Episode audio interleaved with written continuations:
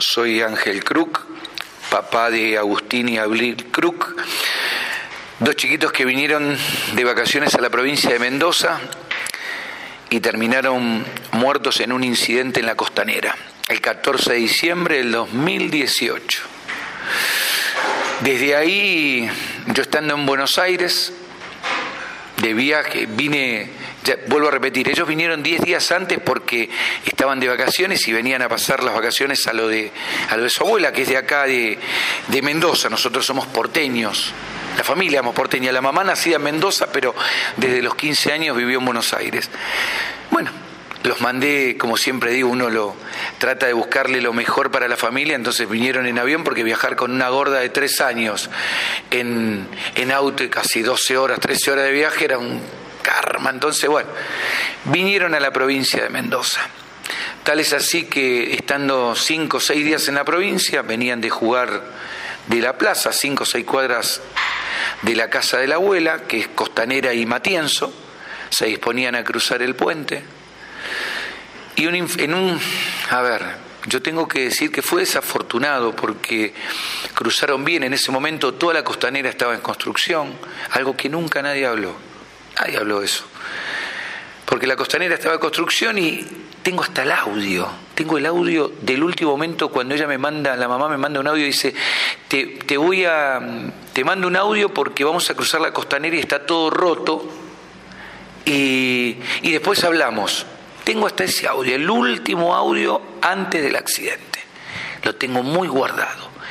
Y bueno, estaban, se, pusieron a cruzar, estaban llegando a la senda peatonal, cuando ven que agarra de la mano fuerte Agustín porque venía doblando un camión de gran porte, 18 ruedas, que se disponía a cruzar por el puente Cacique Guaymallén hacia Matienzo, cosa de que no respetó la mano derecha, lo cruzó a 5 kilómetros por hora, un viernes, 7 de la tarde, promedio, el camión tapa toda la costanera, mano hacia la rotonda del avión, mano hacia el aeropuerto, ruta 40, y mate de por medio, ¿eh? porque estoy, como, digo, tengo un amigo que tiene un programa llamado Mate de por medio, Ricardo González, un colega, colega de radio.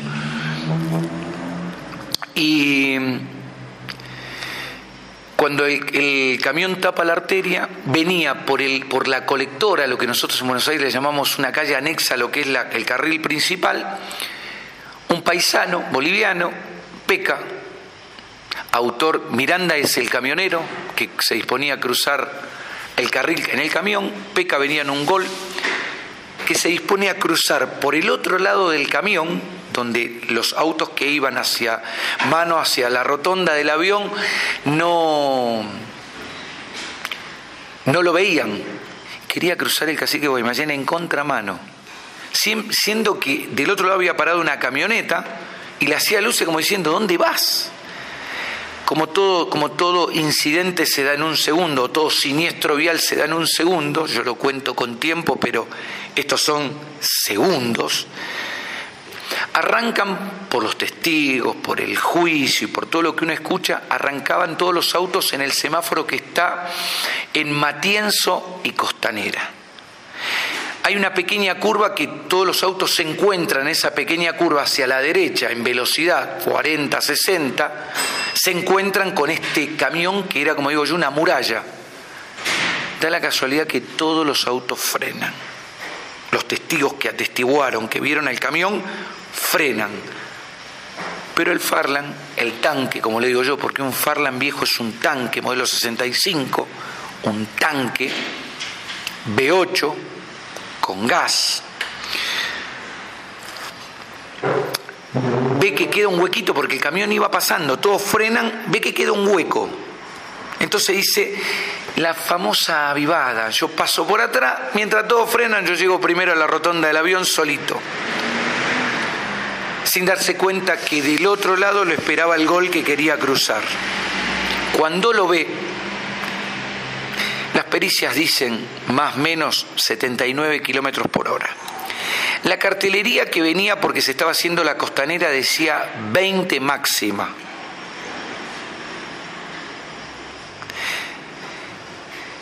Y al ver el camión, si tenía que volantear, cosa que no frenó, pero si tenía que volantear, y esto no lo dijo nadie, ¿puedes creer que no lo dijo nadie en el juicio? Ni mis abogados, ni el fiscal, ni el juez. Pero ¿sabes quién lo dijo? La mujer cuando bajó del auto, escucha lo que te voy a decir bien, a los testigos que estaban por ahí, que muchos por temor, por vergüenza, por el no me involucro, no quiero quilombos, y perdón que hable así, pero soy sin filtro ¿Qué querías que nos pegáramos contra la dual del camión? Nadie dijo que adelante iba la mujer con la hija de tres años. Claro, si le pegaban al camión, la hija era la primera que iba a quedar como un tomate impactado contra, contra el parabrisas del Farland. Entonces, ¿cuál fue la, la más fácil? Volanteó hacia la izquierda, hacia la vereda, sin ni siquiera ver que estaba Agustín, Abril y la mamá. Agustín lo voló 12 metros, lo voló hasta la otra punta del puente, fue el primero que agarra. Y a la mamá, como iba, Abril iba arriba de su bicicletita, que en la foto de la televisión, en toda la prensa estaba, las arrastra. Con el farla, las arrastra con la trompa. Chocando contra la camioneta que estaba esperando que el camión pasara, chocando contra la camioneta, y el paisano choca la camioneta del otro lado Fíjate el grado de locura y tenía 0,70 de, de, gramos de alcohol en sangre. 7 de la tarde. Y ahí se desarrolla el incidente vial. Y en el juicio te empezás a enterar las cámaras que las cámaras de seguridad del domo estaba dado vuelta, o sea que el domo cuando se da vuelta lo único que ves es el desparramo de autos, coches, gente, no llega a tomar en sí cómo fue, cómo los atropello, cómo, cómo hace la maniobra. Por eso costó mucho con peritos y demás. Y uno, uno ve los testigos, venía una, una, mujer que era médica, que iba a darle el pecho a, a su hija que iba para el lado de Maipú, ve que había tanto alboroto, todo el tránsito parado, baja del auto porque vio gente tirada, como médica bajó, al primero que asiste es Agustín, tenía signos vitales, a la segunda que ves a la mamá y a la tercera que va es Abril. Siendo que en el juicio escuchar las maniobras de, de, decir el abogado, el mono Moyano, como se hace llamar, el abogado, hijo de un juez de la Corte Suprema, por eso las connivencias que hay, y como toda provincia sabemos que hay un caudillo siempre. Entonces, cuando le dicen abajo de la camioneta hay una niña, pero a todo esto la, maniobra del abogado de él fue decir, él no se fugó, ¿a dónde se iba a fugar si el coche estaba hecho pelota? Y segundo, ¿a dónde iba, se iba a fugar si estaba todo parado, estaba la mujer con los hijitos y una, y una hermana de la, de la mujer, una nena de 13, 14 años, dijo que le había hecho RCP y le había dado agüita a la nena. Fíjate la mentira. ¿Cómo le podés dar? Escuchá lo que te voy a decir, y es crudo. Y me quiebro, me quiebro, porque cuando escuchás los testimonios te quebrás, pero decís, y perdón, hijo de puta, mentiroso de mierda, le di agüita a la nena. ¿Sabés lo que, sabés cómo saca la, médica a la nena abajo de la camioneta? Muerta. ¿Qué agüita le pudiste haber dado a la nena? ¿Qué RCP le hiciste? Mentiroso.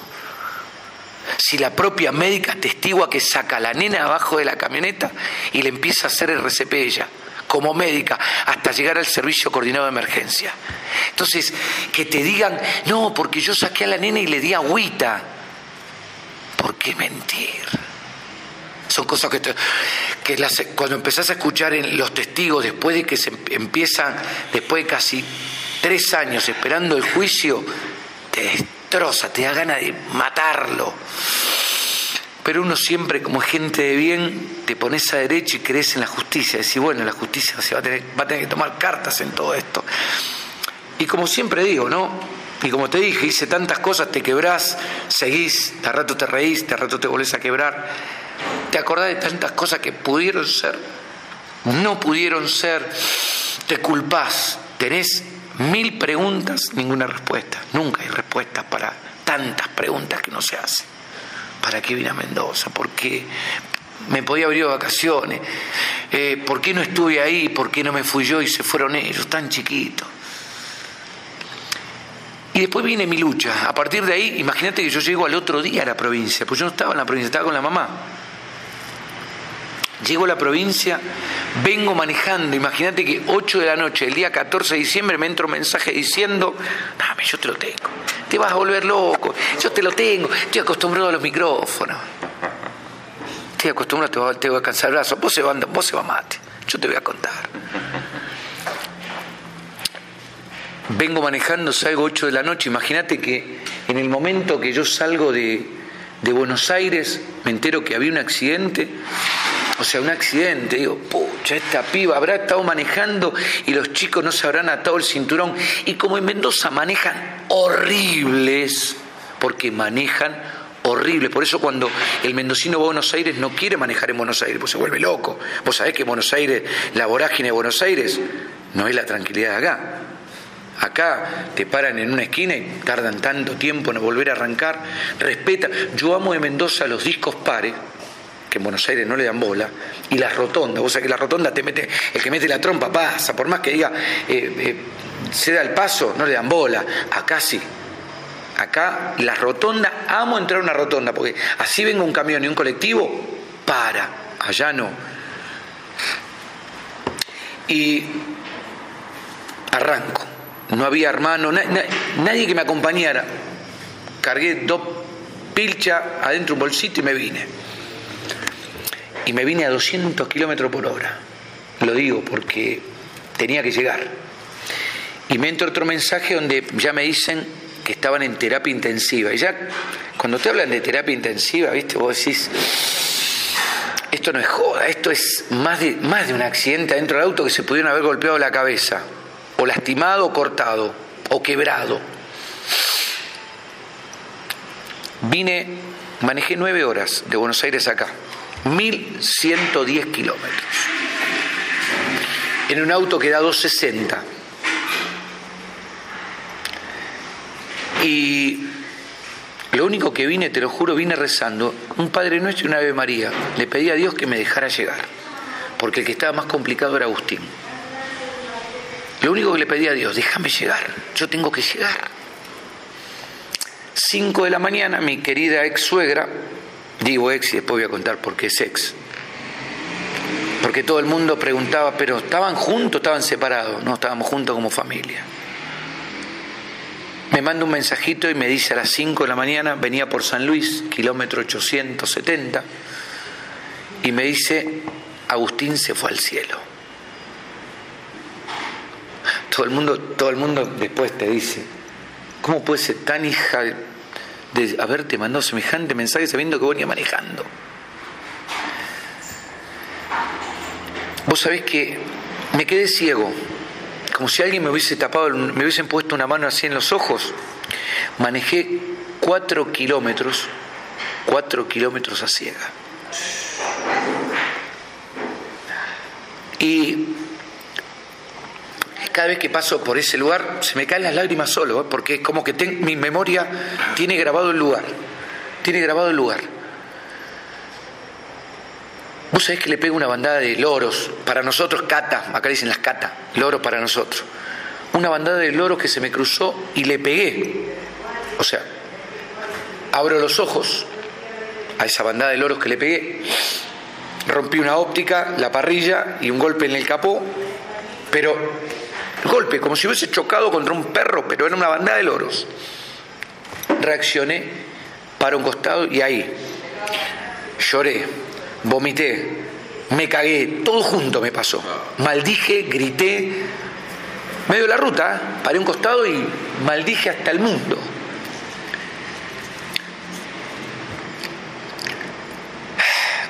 Porque Agustín se me había ido.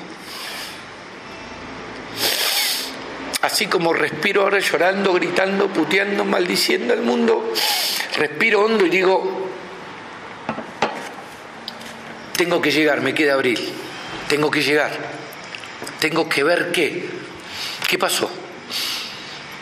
Retomo la marcha y sigo, sin conocer dónde quedaba el noti, sin conocer nada, nada de la provincia, más que los centros turísticos donde cualquiera conoce, penitente, puente inca, balneario, pero nada, lo que uno tenía que saber, nada.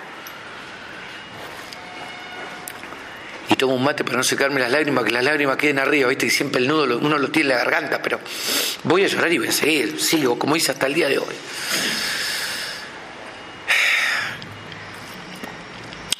pongo el GPS al Noti, entro al Noti de la ruta, entré. Imagínate que entro y entré como, como si fuera un huracán adentro de la terapia intensiva. La veo a ella en una silla de rueda, pierna y mano enyesada. ¿Dónde está Agustín? Agustín fue a la morgue. Entro a la terapia, me agarra la, jefa de, terapia intensiva y la enfermera, jefa de enfermería y lo primero me pregunto, ¿usted quién es? Porque entré como si me importaba nada. Le digo, yo soy el papá de Agustín y de Abril. ¿Dónde está Agustín? Y se miraron las dos, después te voy a contar por qué se miraron, pero voy a seguir. Pero después te voy a contar por qué se miraron. Digo, para que la gente, digo, si alguna vez escucha esto, dos puntos, ¿por qué se miraron? Y es como que le muestro el documento, porque iba con el documento mío en la mano, para decir, soy el papá, mi apellido. Dice, Agustín no está acá, está en la morgue, que está en el Parque Central, la morgue judicial. ¿Dónde está la morgue? En el Parque Central. ¿Dónde está Abril? Abril está acá. Quiero ver a Abril. Entré, me limpié las manos. Y Abril estaba dormidita, llena de aparatos, cosas en la cabeza. como digo yo, mi reina, estaba dormida. Solo tenía un rasguño acá en el costado y una pierna quebrada. Tenía contrapesos en la pierna. Le di un beso, le hice saber que había llegado y que ya estaba, ya estaba acá. Abril era de las nenas que Iba a todos lados conmigo. Dormía conmigo, la bañé desde el día que nació, a los dos. Así estuviera laburando, donde estuviera laburando, yo dejaba donde, estuviera y a las 7 de la tarde yo los bañé desde el día que nacieron. Jugaba bañándolos siempre. Nunca. Y yo tengo tres hijos grandes, tres hijos profesionales. Yo tengo una hija médica forense del Hospital de Clínica de la Ciudad de Buenos Aires, recibida con el puntaje más alto. O sea, imagínate, otro que es abogado y otro que es profesor de educación física. Mi hija tiene 35 años hoy. Somos una familia de profesionales. Mi ex mujer, instrumentadora quirúrgica, y yo ingeniero civil. Esperaba la misma vida para mis hijos, para los dos chiquitos. Y a ellos cuando los tuve, yo tenía 19 años, era muy pibe. Por eso, cuando me di la segunda oportunidad con Agustín y Abril, era darles lo que a los más grandes no le pude dar porque yo tenía 19 años y tenía que laburar. Entonces a ellos dedicarle mi tiempo, por eso el bañarlos, el estar. Y Abril era mi, mi, otra parte, mi, la que más estaba. Agustín era más de la mamá. Si bien Agustín del día que nació, siempre estuve con él, pero después de que nació Abril era, como todos dicen, la nena del papá. Y él era de la mamá. Él era muy, muy de la mamá. De ahí a la morgue judicial. Y lo primero que tuve que armar fueron papeles. ¿Sabes lo que fue firmar el acta de defunción de un nene de siete años? Y yo decía, miraba los papeles y decía, no puedo creer que esté firmando un acta de función sin ayuda psicológica, sin contención de nadie, sin que nadie me acompañara, fui solo, solo la morgue. Después de que hago todos los papeles de rigor, que fíjate vos qué burro, qué burrocracia, ¿no? A un padre que pierde un hijo, hacerle hacer tanta burocracia. Me acompaña el médico del lugar, me trae una camilla, una bandeja de lata, una bolsa y un pollito negro.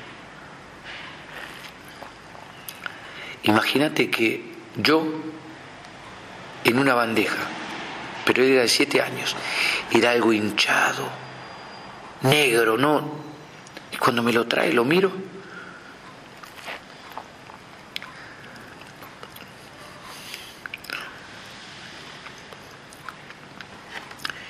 Y le digo, tráeme a mi hijo, porque este no es mi hijo. Mi hijo era rubio, blanquito, chiquito, o sea, nene normal, no semejante cosa negra, algo que no tenía sentido. Pobre médico, digo, porque lloró a la par mío, dio media vuelta, no me podía decir nada, ¿qué palabras me podía llegar a decir? ¿Qué, ¿Qué puede decirle a un padre que pierde un hijo de siete años? Dio media vuelta y se fue. Me dejó ahí. Me dijo, se quedó a un costado, obviamente, pero como diciendo, ¿qué te puedo decir? Él es tu hijo, él es él. Con el dolor del mundo, porque tenía tanto dolor, porque no podía creer. Porque era Agustín, no lo podía creer. Ya está, no puedo hacer nada. No puedo hacer nada. ¿Cómo lo revivo? Si yo pudiera ponerme en esa bolsa y él irse caminando, ¿qué más quisiera? Ya está, ya estaba. Agarré y dije, ya está. Salí de esa morgue y cuando vos salís está delante de todo. Los papeles los haces al fondo y eso está delante de todo. Hay un álamo seco. Escucha lo que te voy a decir. Un álamo seco. Donde todos lloran abrazados a ese álamo, gritan, putean, maldicen, escupen, fuman. Ese es el testigo que acompaña a todos los familiares de víctimas que pierden un ser querido por la razón que sea. Cuando tuve oportunidad porque tuve una lucha tan grande en esta provincia, queriendo concientizar y enseñarles a estos montañeses cuánto les falta aprender y cuánta sensibilidad les falta tener. Pero no a la gente, a los políticos, porque la gente siempre se brindó. ¿Sabes cuánta gente me, cruzaba en la peatonal? Porque yo no era de la provincia y paraba en los hoteles de la, de la capital, donde me quedaba más cómodo para caminar para todos lados te veían tomando algo y venían y no te decían nada, pero te abrazaban. Muchos te decían, muchos padres con hijos, flaco, qué huevos tenés en seguir. Yo no podría. Yo tampoco le digo, no sé cómo mierda sigo. No sé, qué sé yo, flaco, no sé. Sé que tengo que seguir porque todavía esto recién empieza.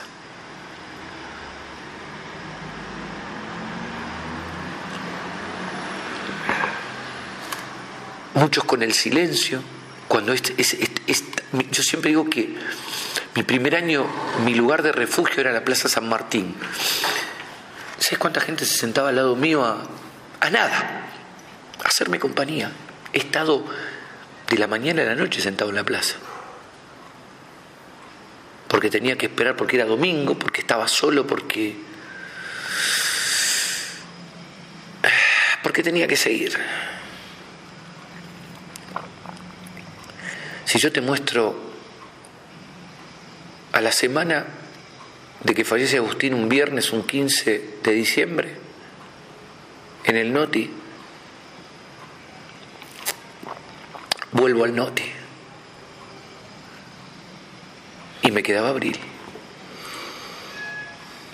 Y agradezco siempre al que era el director del hospital Noti, que hoy es el intendente de San Martín, Rufey el tipo me brindó una habitación para mí, para lo que era la mamá, que en ese momento estábamos juntos.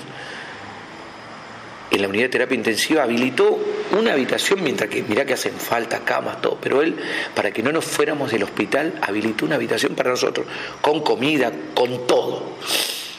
Era un hotel, no, podía, no puedo decir nada de él.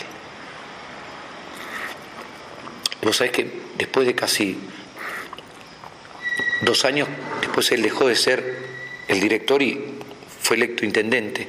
Y después de dos años me lo encuentro en una fiesta, en la, en la fiesta de la cosecha en el aeropuerto y con todos los intendentes, pues tengo el privilegio de que, por más que saben que peleo por la, por la ley de alcohol cero, la industria vitivinícola siempre me invita a toda la festividad de la provincia, como la fiesta de la vendimia, porque yo siempre digo que son fiestas tradicionales y las respeto. Y me lo encontré y le digo, doctor, ¿usted sabe quién soy? Me sacó la ficha al toque. Nunca le agradecí, porque cuando abril, a la semana de Agustín fallece, un 21, ¿y por qué digo un 21? Y si vas a entrevistar a la madre, la madre te va a decir que fue un 22. Fue un 21 porque la madre tenía el brazo izquierdo quebrado, la pierna totalmente destruida, el homóplato partido, y si no se operaba quedaba tullida. Me acuerdo que en ese momento me llama el intendente Marcelino Iglesias, el su gente, ¿no? Para brindarme si quería hacerle un velatorio al chico. Agustín, cuando falleció, ¿sabes cuántas cosas he pasado? Yo tengo, pero uf, te vas a, te vas a aburrir, ¿eh? Te vas a aburrir. Vos sabés que para brindarme un servicio. Pero me, lo que. ¿Cómo le podés decir vos a alguien que acaba de venir de la morgue, de saber que su hijo estaba muerto, hecho mierda, reventado, porque lo reventó todo? No se podía donar un órgano, imagínate. ¿Cuánto ganás? ¿Cómo vivís para, que, para ofrecerte un servicio municipal de la asistencia social? ¿Sabes qué le dije? Así textual, no tengo filtro. Anda la puta que te parió, metete un cajón en el orto, un cajón de manzana. Mi hijo va a estar en lo que yo quiero. Lo voy a despedir como yo quiero. No necesito tus migajas. Porque cuando uno da, da de corazón. O sea, ofrezco un servicio del que sea. No importa si gastan guita en tanta boludez. Que de ahí en más la Agencia Nacional entendió y da subsidios y ayuda y contención. Pero ¿sabes qué? Después de escucharme esto que vos me estás grabando, esta nota que vos estás haciendo, Pablo Cariñano y toda su gente fue aprendiendo. Y el difunto ministro de Transporte, eh, no me acuerdo que también muere en un accidente vial, eh, Meoni, Mario Meoni. Mira vos que, vos sabés que Mario Meoni, voy a abrir un paréntesis para Mario Meoni, yo estaba haciendo radio, salgo de la radio de Tupungato, en la FM Hit. Después te voy a contar cómo entré en la radio, pero fíjate vos de ser ingeniero seguir en qué termino. Dios mío.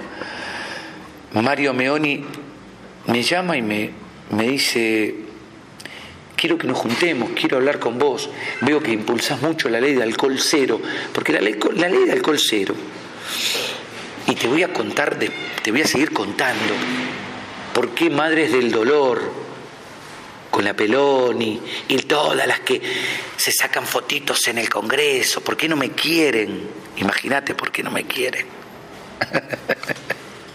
Viste que uno pasa del llanto a la risa, de la risa al sarcasmo, del sarcasmo a...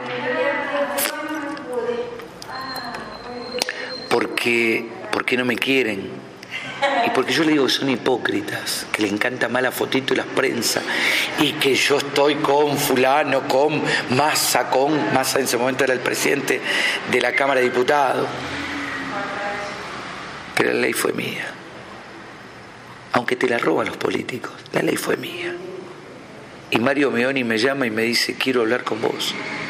Quiero, voy a sumar agencia en la provincia, sé que estás sé que sos porteño, hablé, yo salí a la radio, paré al costado de la ruta, una hora hablé.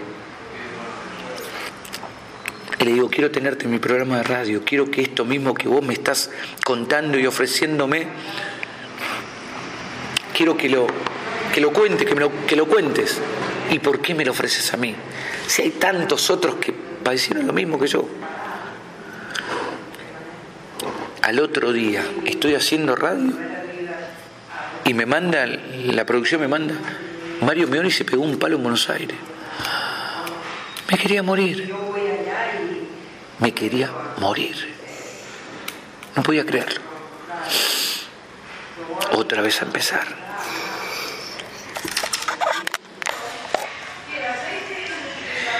Y bueno, la cuestión es que cuando la madre quedaba tullida si no se operaba,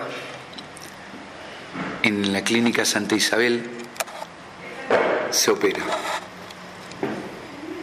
Obviamente los costos los tuve que pagar yo, porque nadie me ayudaba, nadie, no tenía ayuda de nadie.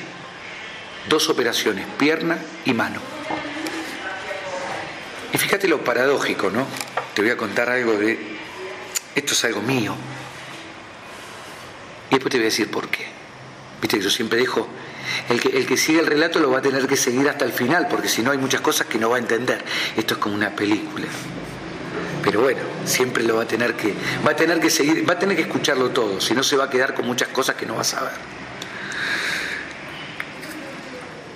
Cuando se opera, yo fui el que le hizo las curaciones. No es por agrandarme, pero yo le curaba los puntos, le cambiaba las vendas, Después la, trataba de rehabilitar. Pero vos sabés que les cuento los puntos de la pierna y tenía 21 puntos. Y cuando le cuento los puntos de la mano, tenía 15. ¿Por qué 15 y por qué 21? 15 fue el día que muere Agustín, 15 de diciembre del 2018. Y 21 es el día que muere Abril, 21 de diciembre del 2018. A veces no hace falta tatuajes. La vida te los marca solo, los tatuajes, ¿viste? Se los conté delante y le dije, ¿viste? Se opera. Obviamente ella queda en la clínica, la cuidaba su pseudo abogado, y una amiga que su pseudo abogado pues terminó siendo el padre de hoy, su hija de un año y ocho meses, Jazmín. Después le, voy a, después le voy a seguir el relato, si quieren eso va al final después, porque eso viene después de dos años. Ante eso pasé muchas cosas. Ese viernes 21 que ella se opera, el Incucay venía a hacerle una reacción a Abril, a ver si como digo yo, si las luces, o esas famosas que uno le llama neuronas, seguían encendidas. Y si el, el determinaba que todavía seguían las luces encendidas, el estado de coma podía perdurar y tal vez en algún momento tener una reacción. Lo hacen a las 10 de la mañana, yo la dejo para operarse a ella a la mañana y vuelvo a la clínica porque quería ver qué el Incucay me decía. Terminan y tenían las luces todavía, las luces estaban prendidas. ¡Wow! Dije yo, vamos, gorda, vamos para adelante. No me abandones. Te voy a cuidar, te voy a amar hasta el último día. Si te tengo que dar de comer en la boca, no tengo problema. Pero a su vez hablaba con mi hija Brenda, médica, y cuando le muestro todos, hacíamos videollamada, cuando le muestro todos los aparatejos que le ponían cada día, mi hija me dice, papá, déjala ir.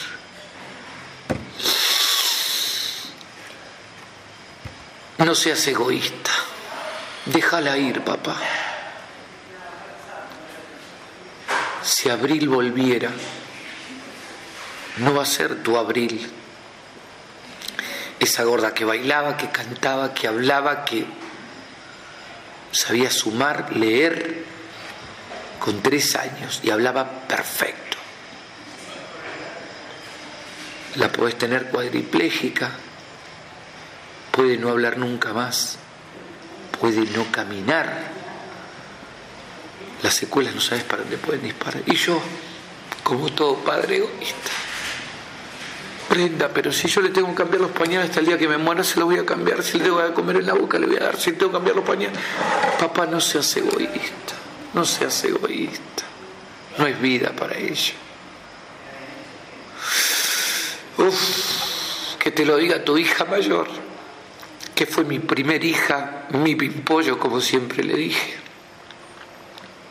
Imagínate, la tuve con 19 años a Brenda. Que tu hija te lo diga.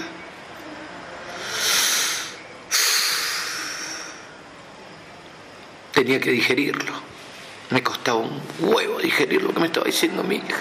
Pero sabía que no me lo decía de mala leche, sabía que me lo decía porque me amaba y porque no me quería ver sufrir. Tenía que esperar el segundo reactivo que era a las 5 de la tarde. Y obviamente, la peor noticia. Cuando mi hija me dice eso, el noti tan precario, vos sabés que, imagínate en una terapia intensiva había una ventana abierta, porque no tenían aire acondicionado. Una terapia intensiva. Fíjate, la, vos imaginate, nuestro hospital de niños en la Ciudad de Buenos Aires es el mejor hospital de niños de Latinoamérica Imagínate el mejor hospital de niños que tiene la provincia de Mendoza, no tenía un aire acondicionado. Pero Cornejo gastaba guita en pelotudeces, pero no le daba un aire acondicionado a una terapia intensiva de un hospital de niños. Por eso lo detesto tanto, Alfredo Cornejo. Hoy senador, en ese momento era el gobernador. Y fue diputado, una basura. Por eso a mí me preguntan, ¿por qué no? Vos sos Perón, yo vos no.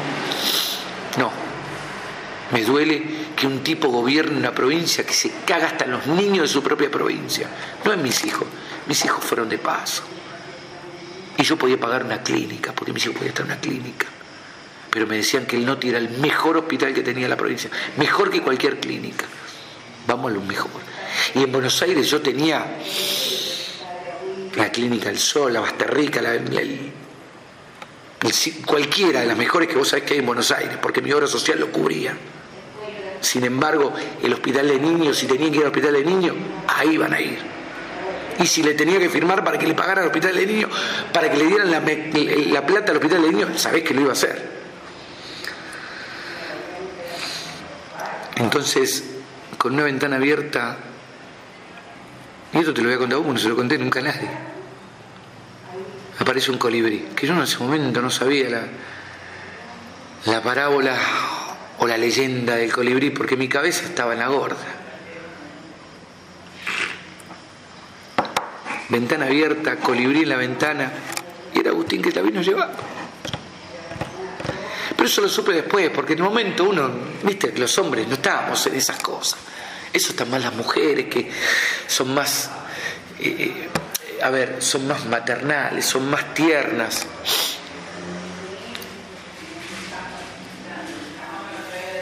Y dije, bueno, viste, uno pedía la señal, esa era la señal. Agustín la vino a buscar. Se apagaron las luces. Y el médico Nicucay me dice, no hay más nada que hacer, tiene muerte cerebral. Lo único que está conectado, si la desconectamos, no tiene respuesta. La madre me manda un mensaje que lo tengo, te lo voy a hacer escuchar, donde me dice cómo está, cómo está Abril, cómo está todo, cómo se lo decía. Recién salía de la operación, del posoperatorio, estaba internada el mismo día que la operaron, después de la anestesia, 7 de la tarde. ¿Cómo le decía a la mamá que Abril también había fallecido? Si bien estaba enchufada, su cabeza no, ya está, muerte cerebral. Dije, voy a esperar a mañana que la voy a buscar. Firmando en la clínica, haciéndome cargo de que yo la sacaba bajo mi responsabilidad y si algo le pasaba, yo pagaba como fuera. Así fuera preso, yo pagaba. Pero había que desconectarla. Y yo no lo podía hacer solo porque salió de la madre de ella y correspondía que, que la madre estuviera. No podía decir, lo hago yo solo. Podía, sí, podía, pero no correspondía porque la que la gestó nueve meses, porque la que las madres son las madres. Y yo respeto mucho y valoro mucho a las mujeres y a las madres. Porque siempre digo que no hay un acto más de amor que uno pueda valorar como hombre, es ver a una madre amamantando un hijo. Es el acto más de amor sincero y puro que existe en el mundo. Por eso digo, cuando, ¿te acuerdas que en la ciudad de Buenos Aires hubo una movida que una mujer en San Isidro le había llamado la atención a la madre que estaba dándole el pecho en una cosa de mujeres, a una criatura? Una mujer llamándole la atención a otra mujer porque tenía un pecho afuera dándole, o sea, digo, flaco, si es un acto más de amor, no puede decir. ¿Sabes cuántas fotos le he sacado a la mamá de los chicos con Agustín dándole la tita? Porque veía cómo se miraban, cómo él miraba a la madre. Y la madre, obviamente, al tenerlo ahí, ese acto de amor no existe con un hombre, no existe con una madre, existe entre ellos dos. Esa conexión es única. ¿Por intermedio qué? De un pecho, una teta. Y está ahí, amamantándolo, dándole de comer. Acto más de amor no existe. Sigo, me seco las lágrimas y sigo. Ah, me calienta.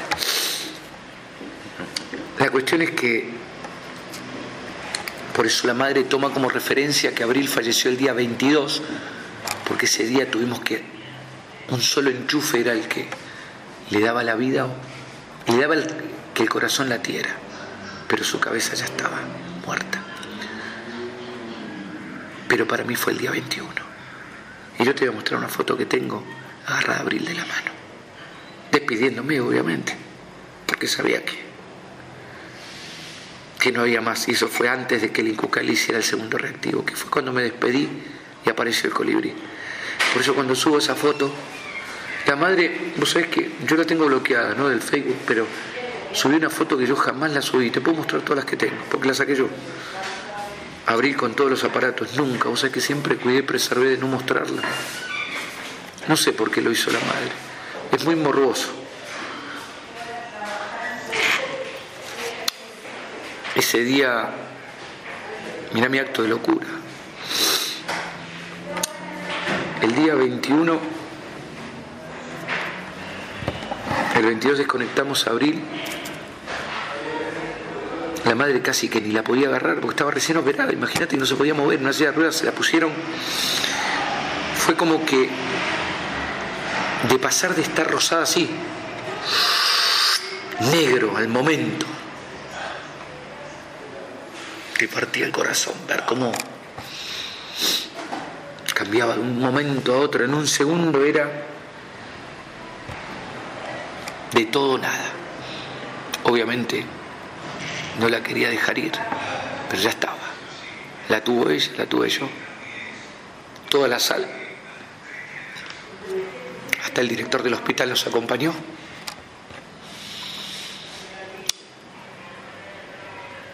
Y bueno, buscándole su cajón blanco. Y ese mismo día hice una movilización. El mismo día 22, desde el punto cero hasta la cochería. Le pusimos sus juguetes. Karina fue la única, Karina que veo fue la única que nos que permití, porque no la conocía en abril, que conociera abril. Y si bien afuera había más de 3.000 personas, el velorio abril. No permití que nadie la viera, porque era para mí, para la madre, Karina sí porque acompañaba a la mamá. Vos sabés que el, muchacho de la cochería hizo el, el servicio para los dos. Y yo le había comprado en Buenos Aires un vestidito de princesa porque ella siempre era mi reina. Y se lo puso. ¿Vos podés creer que la preparó de tal forma? Lloraba. ¿eh? Hasta el día de hoy me dice, mirá que he preparado personas, bebés. Pero tu hija no estaba muerta, no parecía muerta. Porque no perdió el color, parecía que estaba dormida. No. Lo que me costó. Vos sabés lo que lloraba ese tipo que son fríos, duros. Siempre me lo dijo tu hija fue preparar a tu hija, vestirla y era, era increíble porque no parecía, no parecía que estuviera muerta.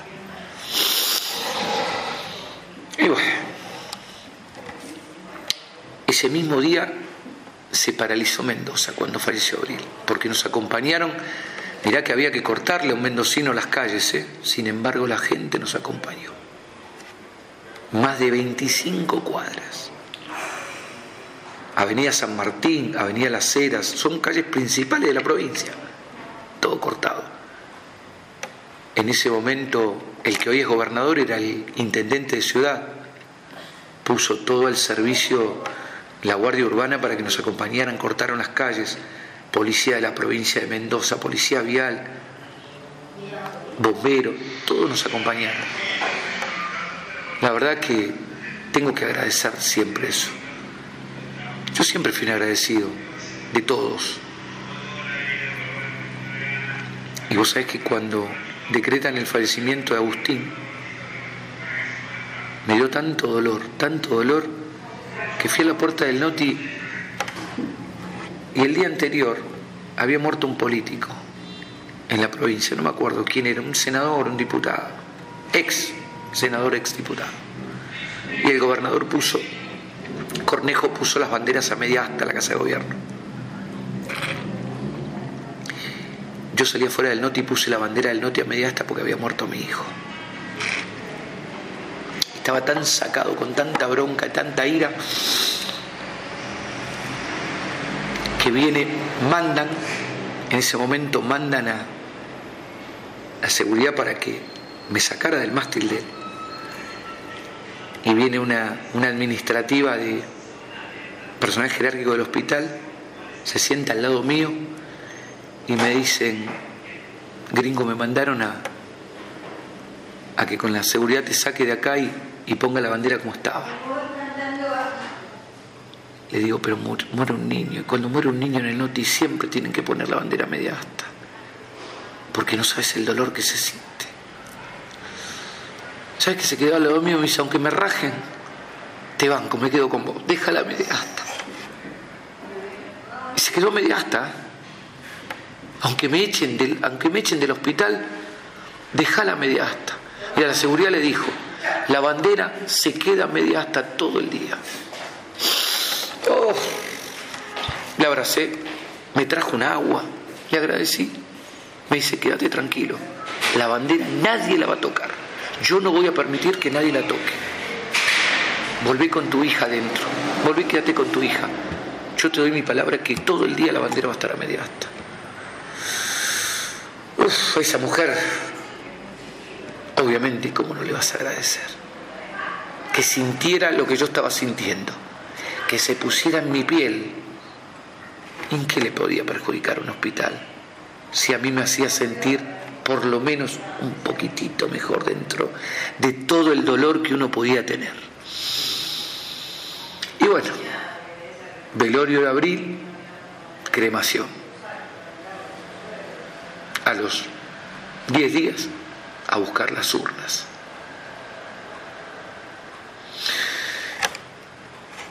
Y de ahí empieza una lucha que ni te cuento. La madre, obviamente, se junta con el abogado de la causa. Yo buscar otros abogados porque yo era creyente. Denunciarme públicamente, que esto me entero cuando a los cuatro meses de estar ella rehabilitando, yo le dije que iba a volver a caminar y tengo audios. ¿eh? Yo siempre digo que uno para poder ser creíble tiene que tener audio y documentado, y vos sabés como periodista, y yo también, que cuando uno viene con la verdad, para ser creíble, cuando vos vas a decir algo de alguien, tenés que tener documentado las cosas. Y tener conocimiento, pero con pruebas, si no, no puedes hablar. Después de que rehabilito, de que le ayudo a rehabilitar, andador, silla de rueda, y vuelve a caminar, le digo, no tengo más plata. ¿Vos te crees que alguien me ayudó? Me dijo, che, te, te damos una ayuda, te ayudamos con algo. Nadie. Cuando hacemos una colecta, no sé, nadie. Entonces le digo, no tengo más plata, tengo que volver a Buenos Aires, dejé trabajos pendientes, 18 personas tenía yo en blanco trabajando en mi constructora. Vuelvo a Buenos Aires y cuando bajo del avión Me empiezan a llegar. Imagínate que agotado, después de cuatro meses de estar en la provincia, volví a mi casa, a mi mamá, a mis cosas. Llegué y obviamente mi vieja no entendía nada. Mi mamá estuvo para el velorio Agustín. El de abril no lo podían tolerar, estuvo mi hermana conmigo, mi hijo, Estefan. Vámonos a casa, papá. Volví. Ya está.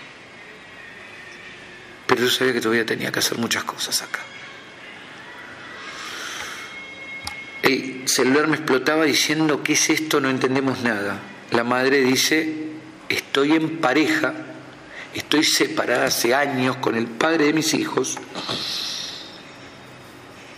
¿Viste cuando no entendés nada? Y el padre de mis hijos abusó de mis hijos. Los manoseaba. ¿Viste cuando no? La cabeza entre que no entendías nada y no, no sabía nada.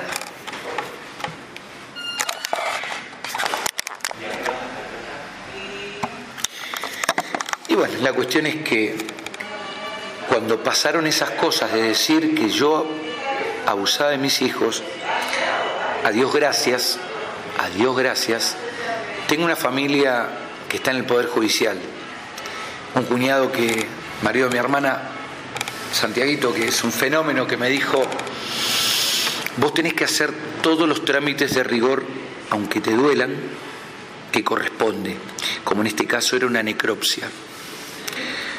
Porque uno, viste, cuando te hablan de necropsia, porque yo le preguntaba a mi hija qué era la necropsia, la necropsia es mi hija, lo que hace mi hija, abrir los cuerpos. Yo siempre decía a mi hija, Brenda, ¿por qué te, por qué te dedicaste a, esto de abrir cuerpos? Y me dice, porque papá, el muerto habla más que un vivo. Cuando vos al médico le decís, ay, me duele, no sé si la cabeza, el hombro, la oreja, confundís al médico. Cuando abrís un cuerpo, el cuerpo te habla solo, te dice dónde fue, dónde estaba el dolor, si era un cáncer, de dónde se originó y dónde terminó. Entonces, siempre el cuerpo te habla y va a decir todo. El cuerpo no miente.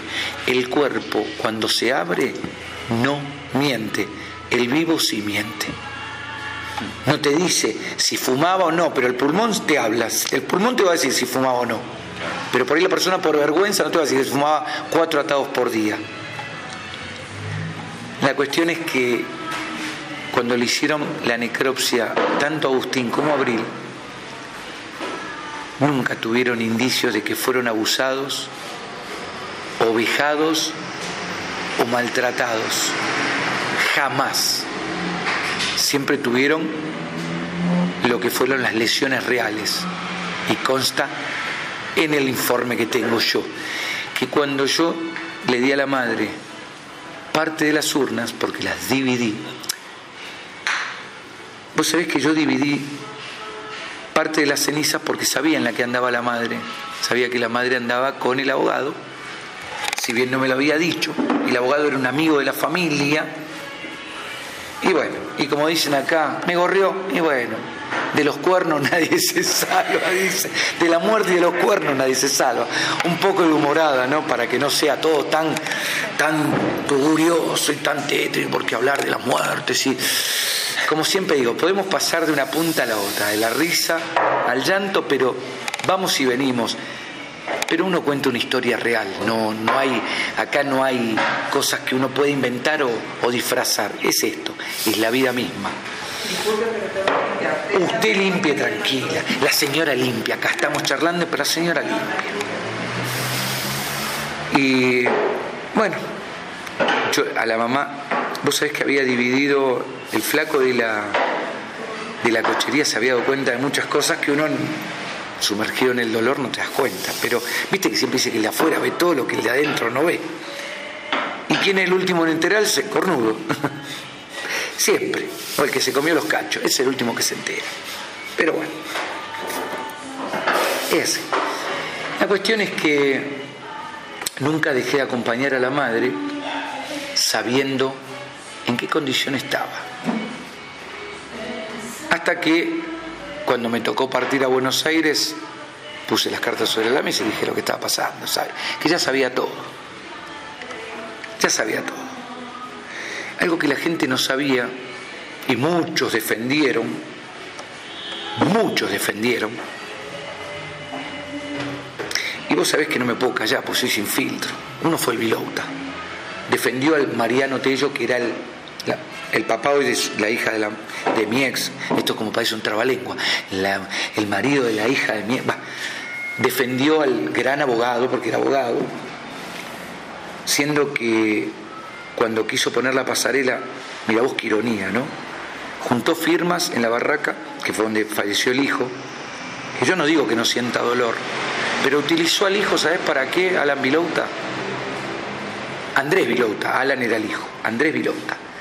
Y Andrea, pero Andrés, ¿vos sabés que no la dejó salir a la mujer de la casa el día que fueron a, a la barraca a reconocer al hijo? La encerró para que no fuera a ver a su hijo. Mirá si será perverso y de hecho su fundación se llama Red de Corazones. Y yo siempre dije, una red es algo que te atrapa, sirve para atraparte. Y a vos no te lo habrá contado el pastorcito. El pastorcito, yo no tengo nada contra los pastores, porque de hecho yo te mostré fotos que gente de iglesias evangélicas me han convocado, he ido a donar sangre, he hecho muchas cosas por iglesias evangélicas, no me molesta a mí la religión, cada uno puede profesar lo que quiera, yo no me meto con eso. Pero bueno, pero este tipo utilizó y de hecho tiene, fíjate de qué forma utilizó que habla el Bardinelli, que yo entiendo que mató al hijo, que lo abandonó. Y he leído el expediente que estoy seguro que el padre no lo leyó porque lo tenía el fiscal de tránsito y yo lo leí. El padre estoy seguro que no lo leyó porque nunca fue a verlo al fiscal. Yo sí, a mí me lo mostró.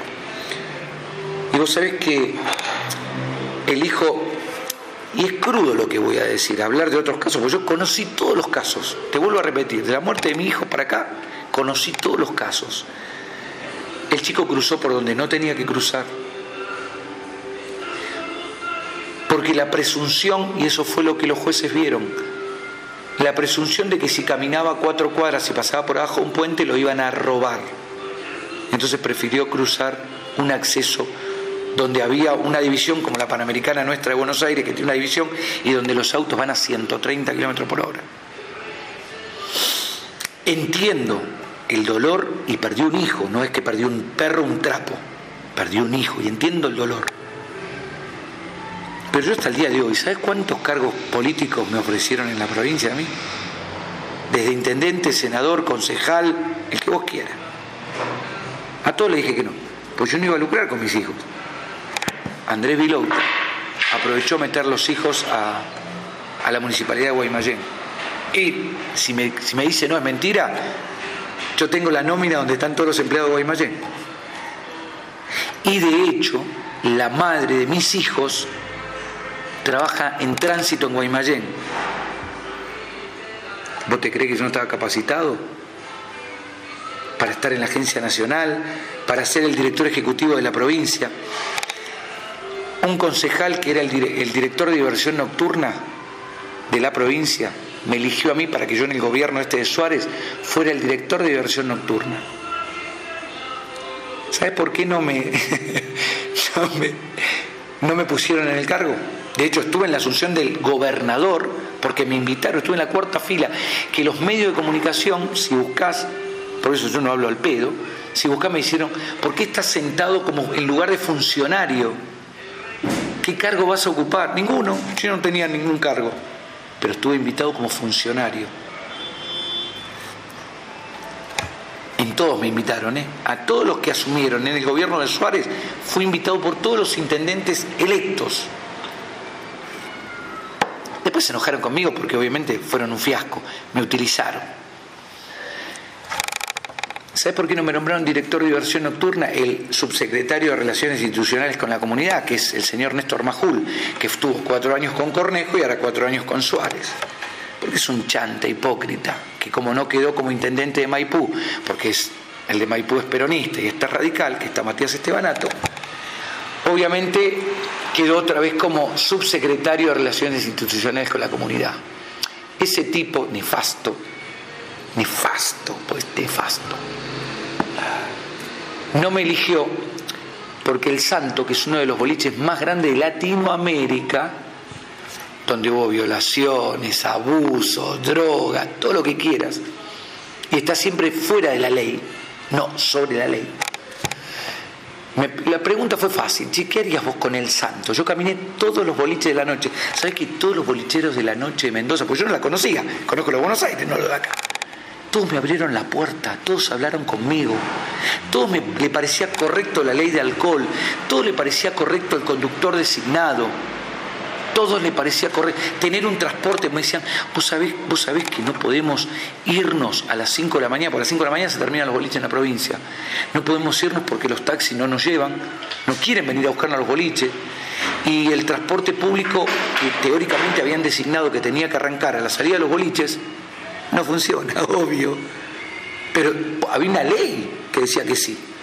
Y como yo destapo todas esas ollas, obviamente la pregunta del millón fue, así sentado como estamos nosotros dos charlando, ¿qué harías con el santo? Le digo, lo primero que hago es, si está fuera de las normas vigentes de la diversión nocturna, lo clausuro. ¿Sabe lo que hace el dueño del santo? Boliche más grande de la provincia, amparado por Cornejo y su subsecretario Néstor Majul, eh, te llama y te dice, ¿qué auto tenés? Uh, pero ese auto no sirve. Andate a Jacopini, Jacopini es la agencia más top de la provincia. Andá y elegiste lo que quieras. ¿Qué te quiere decir eso? El soborno, para que a mí el boliche no me vengas a hinchar las pelotas y no me lo clausures. Por eso no fui electo director de diversión nocturna, porque yo le dije, yo la noche te la corrijo en tres meses, te corrijo la noche.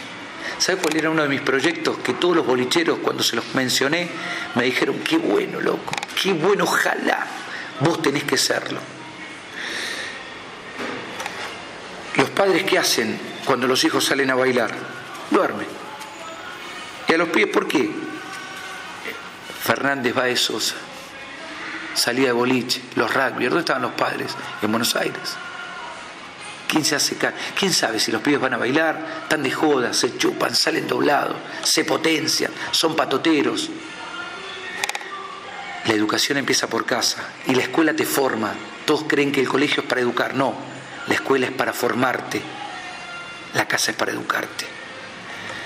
Entonces, uno de mis proyectos ante los bolicheros era que los chicos, primero exigirle a la asociación de taxis que pedían aumentos, exigirles que los domingos o la salida de los boliches trabajen. Los taxis no trabajan. No hay taxis que trabajen. Ni los Uber, que acá en, Mendoza se maneja muy bien. Los Uber andan perfecto. Mientras que en Buenos Aires lo, el gobierno de la ciudad le daba, que no quería que existiera, acá funcionaba Cabify y, Uber perfectos. Pero perfectos, con costos, costos bajos y demás. Entonces, mi propuesta era cuando yo hablaba con los bolicheros, digo, si ustedes tienen taxi o ustedes como boliches, ¿pondrían micros o pagarían a las empresas de transporte para que los micros, un servicio que vaya de los boliches a la Plaza Independencia, y que los padres tengan que venir a buscarlos a la Plaza Independencia? Estaría bueno, me dice. ¿Por qué? ¿Sabe lo que hacen los pibes cuando tomaban taxi? ¿Por qué los taxistas no querían laburar? Porque yo hablé con los taxis, che, ¿por qué no quieren? Primero te lo vomitan y segundo, acá vos ves los barrios, vos viste cómo son los barrios, vos ves barrios que en Buenos Aires son barrios robables, que donde te van a robar, te van a dejar tirado. Acá es normal, acá, yo me metido en cada lugar acá que en Buenos Aires ni en pedo. ¿Qué hacían? Te dejaban en la puerta y por ahí entraban en un pasillo y no lo ves más. Y el tachero que se iba a bajar aquí a buscarlo, me voy. Y eso que los taxis acá tienen cámara, tienen de todo, ¿eh? Cosas en Buenos Aires no tienen cámara. Acá tienen cámara, todos los taxis. Sin embargo, los, tacheros no querían trabajar por eso, porque los pibes los dejaban. Entonces, uno de mis proyectos era poner micros hasta la Plaza Independencia a las 5 de la mañana, 6, y que los padres se hicieran cargo de ir a buscar a sus hijos. O sea, dormí en tu casa, subí los pibes a un micro todos los boliches, chupado, como quiera, no los hagas manejar, y tráelos a Plaza Independencia y que arranquen de ahí. Y los que tuvieran autos, en vez de ir con los autos a los boliches, no, dejarlo en Plaza Independencia alrededor Salí de ahí y poné controles en las cuatro puntas de alcoholemia y ahí te quiero ver si vas a subir un auto chupado. O dejarlo en la plaza y venir a buscarlo después que se te pase el pedo. Todos los bolicheros dijeron, qué buena propuesta. Otra. A los bolicheros le digo, conductor designado. Conductor que se designe, pero eso tenía que haber una relación con diversión nocturna. Exigirle a los boliches tener alcoholímetros para el conductor designado. Entonces al conductor designado darle una pulsera de otro color, una pulsera blanca, siendo que todos tienen de otros colores, darle una blanca. Entonces, conductor designado que viene, que va a salir del boliche, que no que el boliche le provea de gaseosa y agua toda la noche, gratis. Que los amigos que trajo se chuparan hasta el agua del baño. Pero que el, conductor designado que tenía la pulsera blanca no le podían vender alcohol. Sabía y no podía tomar. Entonces cuando se iba a ir, se le hacía un control de alcoholemia, el boliche, o el de seguridad que tienen en el estacionamiento, porque acá todos tienen un seguridad en los estacionamientos, y ¿sabés qué? Darle la pulsera del color que el boliche iba a tener al otro fin de semana, gratis. ¿Por qué? Porque llevaste a tus amigos, los trajiste seguro y los devolviste seguro. Y el boliche tiene buena reputación, porque dice, che, todos los que van al boliche Pirulo, salieron, no tienen accidentes. Y no que escuchaste que bajando del Chayao se hicieron Boston, murieron cuatro, terminaron con politraumatismo, hicieron mil cagadas.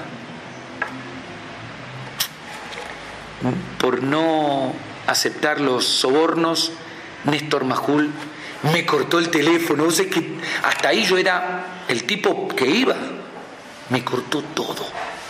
Y si no, iba a ser el director de la Unidad Ejecutiva de Seguridad Vial de la provincia. ¿Sabe qué hace el, neófito que está acá? Se llama Corbalán. Nada. ¿Sabes cuánta plata le baja la, la, provincia y la nación para que maneje eh, capital para poner señalización, para que haga concientización? Más de 30 millones. ¿Sabes qué hizo el director anterior? El que, y acá vengo para la gente que yo dije que iba a contar lo de la morgue, al que estaba anteriormente, que ellos tenían la potestad de manejar la parte de la morgue, yo le había pedido que para los familiares que iban a la morgue, había hay muchas oficinas al pedo a la morgue, acondicionaran una, con agua, un baño y papeles para limpiarte las lágrimas, los mocos, vomitar, lo que sea. Solamente eso pedí. Cuando al tipo, te estoy hablando hace cuatro años, le daban casi nueve millones, ¿saben qué se lo gastaba? En sushi y pasear. Era solo una habitación con un sillón, con agua y un baño. Era todo lo que le pedía. ¿Para que Para que ese árbol testigo que está seco afuera no tuviera que escuchar a tanta gente todos los días llorar, escupir, vomitar, salivar. Uf.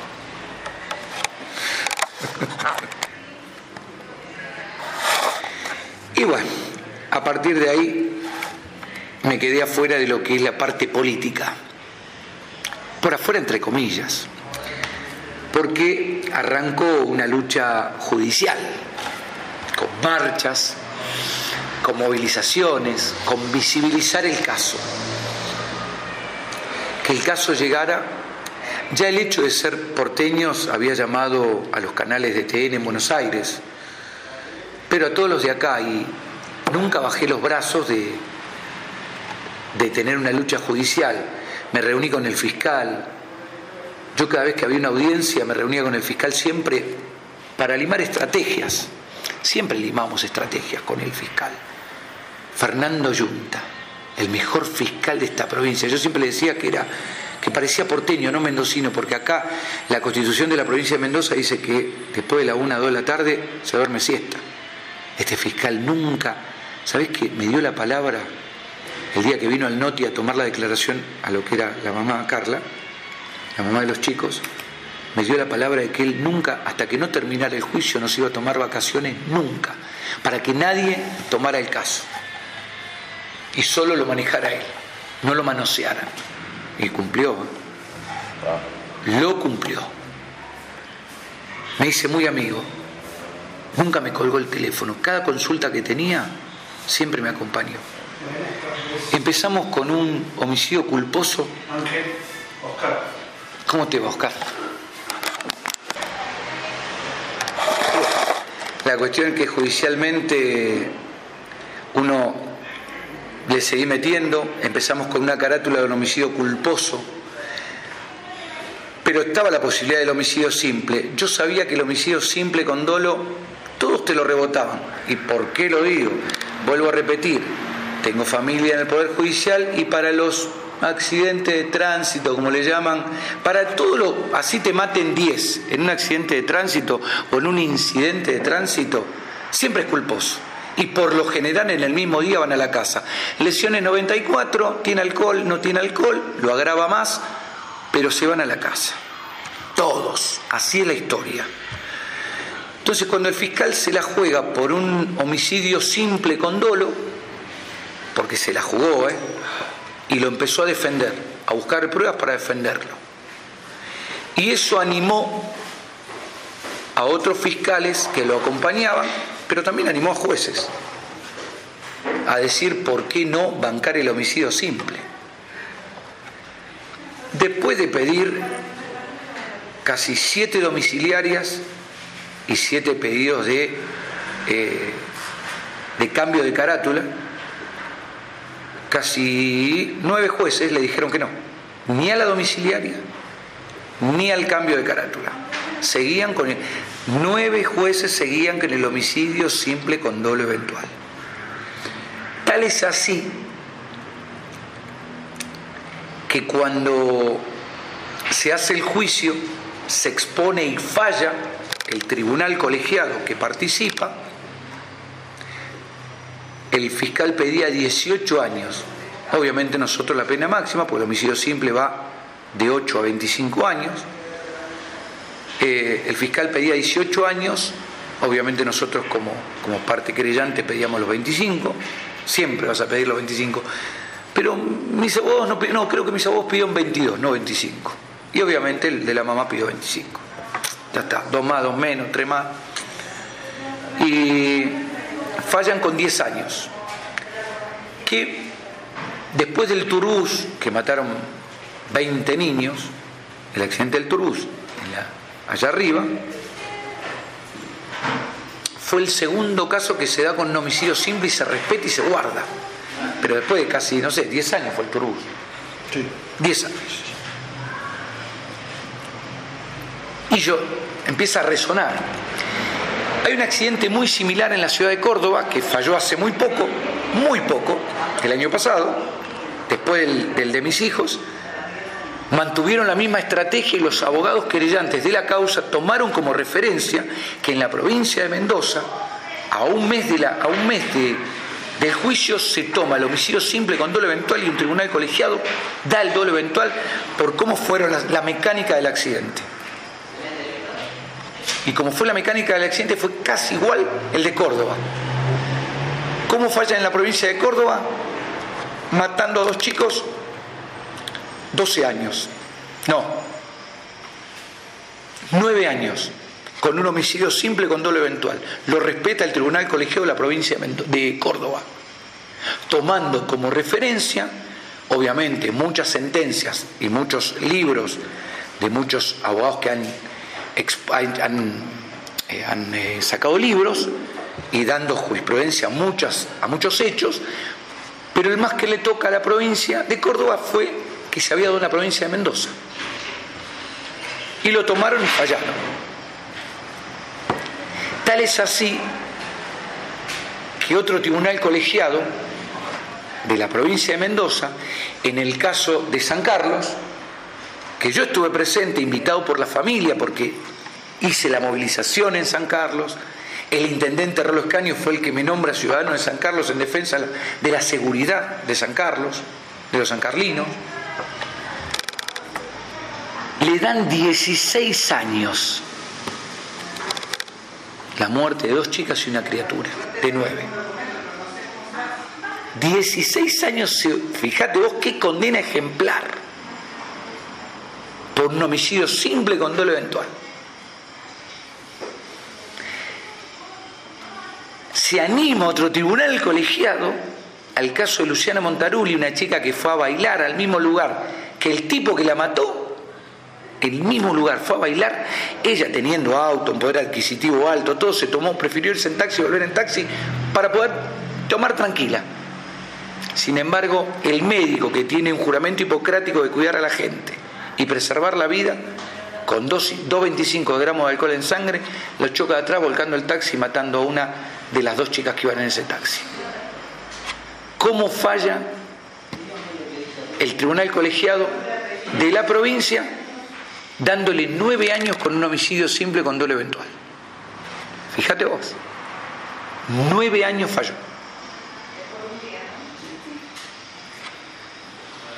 Entonces, uno dice, marcó un antes y un después el accidente de Agustín y Abril, en que los jueces se atrevieran, se atrevieran a, a manejar el homicidio simple, pues yo siempre dije que la acción de matar, si yo te mato con una lapicera no es lo mismo, ¿por qué?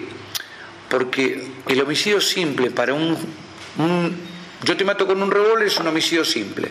Te mato con un puntazo es un homicidio simple. Te mato con una lapicera es un homicidio simple. Ahora con un auto no. Si la acción de matar con que mates es lo mismo. Y siempre se dijo que manejar un auto y matar con un auto, el auto es un arma. Entonces, si es un arma, ¿por qué no se toma en cuenta como un revólver, como un cuchillo, como un, lo que sea, un, algo contundente? La acción de matar es la misma. El tribunal colegiado respetó eso y lo mantuvo. Ahora, nosotros habíamos expedido a la Corte Suprema, a casación en la Corte Suprema, por el camionero y el que quiso cruzar en contramano borracho la costanera, que un juez lo dejó libre, a los dos, sin culpa ni cargo. Vos fijate que fueron partícipes necesarios de ese accidente, porque si el camión hubiese cruzado, el auto hubiese seguido, y si el otro no se hubiese cruzado por atrás, tal vez el auto no, se hubiese, no hubiese volanteado porque al encontrarse con el auto, el gol pega el volantazo, y si pega el volantazo por otro lado, le pegaba el camión. Entonces fueron partícipes necesarios de este incidente. Entonces, no hubo sanción para ninguno de los dos. Y entre gallos y medias noches, la Corte Suprema, que en cuatro años no laburó, porque la Corte Suprema de la provincia de Mendoza es un asco, es un verdadero asco. Cuando uno dice crees en la justicia, no. Menos en la Corte Suprema. Tipos que teóricamente ganan más de un millón y medio de pesos, pago por la gente, porque es lo que ganan, para ser honorables y tener un criterio a la hora de evaluar determinadas cosas.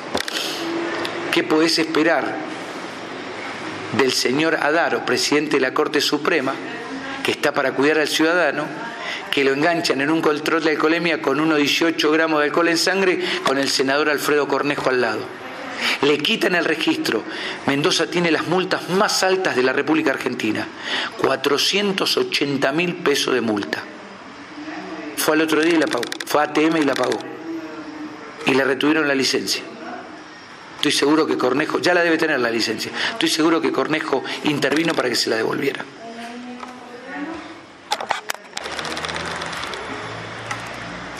Después de, tanto esfuerzo, tanta lucha, tanto, tanta poca cabeza, como dije yo, la Corte Suprema, entre gallos y medias noches, saca de la galera, estando de feria judicial, resuelve cambiar la carátula por un amiguismo, porque el señor Carlos Moyano, su padre fue juez de la Corte Suprema, se ve que habrá tocado algún amigo.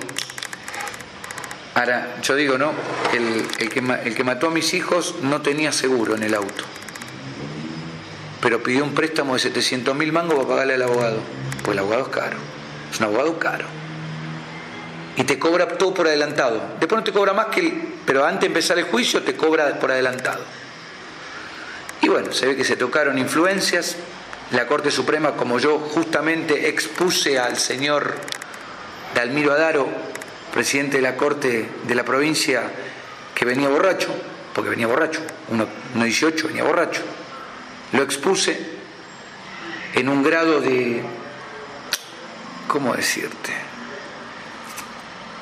De castigo, me castigaron, pero son tan básicos y tan miserables, esa es la palabra. Son tan miserables que castigaron a mis hijos, no me castigaron a mí. No, no les dio los huevos para castigarme a mí. Entonces castigan a mis hijos cambiando la carátula y bajándole la condena a un homicidio culposo, lo que todo el mundo siempre fue. Entonces, yo impulso la ley Krug, homicidio simple con dolo eventual para los que matan alcoholizados al volante o por exceso de velocidad. Y vos fíjate qué miserables que son, que cambian la carátula, pero no me enfrentan. Ponen a un tribunal de guardia, te vuelvo a repetir, lo hacen en una feria judicial donde no hay nadie laburando, donde no permitieron nada, ni que le presentaran a los abogados un papel, y ponen el juicio de un día para el otro, para, para, para contarnos a nosotros, si le cambiamos la carátula, y ¿sabés qué? Queda libre, porque el flaco se comió cuatro años, desde el día, desde el día, desde el 14 de diciembre del 2018 hasta hoy todavía está preso. Lo único que veía a la calle es para ir a los tribunales, pero nunca salió. Cosa de que otros, caso Vilouta, caso Montaruli, estuvieron libres, confianza. Y no es lo mismo el caso del Chayao, está libre. A ver, pagás una fianza y estás viviendo en el Dalvia, en un lugar con pileta, con todo. El caso Vilouta está en la casa y ¿sabés qué? El Vilouta después de que hizo el juicio, el Bardinel y la mar en coche, cuando cobró los 15 palos desapareció de todos los medios. Acomodó los hijos en la municipalidad, lucró con eso. Yo hasta el día de hoy ¿Sabe cuántas radios cambié? Te puedo decir él. ¿Cuántas radios cambié? ¿Por qué? Porque cuando empiezo a pegarles a los que deberían cuidar a la población, ponen guita para que a mí me callen y me saquen. ¿Y sabes qué? Prefiero seguir haciendo mi programucho, como dijeron muchos, mi programucho de Facebook que arranqué así, con vos, hablando con vos y con él, con nadie, y de dos éramos cuatro, de cuatro éramos seis, de seis éramos cien, de cien éramos mil y de mil éramos cinco mil. Y todos los medios cuando veían la repercusión me chupaban. ¿Sabes cuántos políticos me escuchan? Pero viste que cuando te escuchan no aparecen. Hasta el director general de escuela de la provincia, el señor José Tomás, me ha invitado, tengo fotos, tengo de todo, presentándole proyectos para que el alcohol, ya que no sacaban la ley de alcohol cero en la provincia, me dice, ¿por qué no sacas uno que sea de 18 o 25 años, cero? Y de 25 en adelante vamos generando conducta, porque ese pibe que hoy arranca a los 18 hasta los 25 sabe que tiene que manejar sin tomar, cuando cumpla los 26 ya tiene la conducta armada. ¿Para qué va a seguir tomando si ya sabe que hace 5 o 6 años que no toma? Porque manejar y tiene la conducta. Y le dije, sí, lo presenté en la legislatura. ¿Vos te crees que alguno lo agarró? ¿Sabés quién lo va a agarrar? Suárez. ¿Sabés cuándo lo va a agarrar Suárez? Lo va a agarrar alguno del séquito de Suárez.